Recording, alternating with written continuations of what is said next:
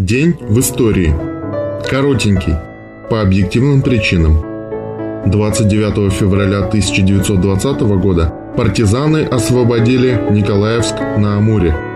29 февраля 6 марта 1920 года в Москве состоялся первый всероссийский съезд трудовых казаков, посвященный главным образом задачам советского строительства в казачьих районах. 1 марта с речью на съезде выступил Ленин. Февраль-март 1920 года в Варшаве, Калише, Познани, Лодзе и других городах Польши состоялись многолюдные митинги и демонстрации с требованием заключить мир с Советской Россией. 29 февраля 1920 года советские войска Кавказского фронта освободили Ставрополь.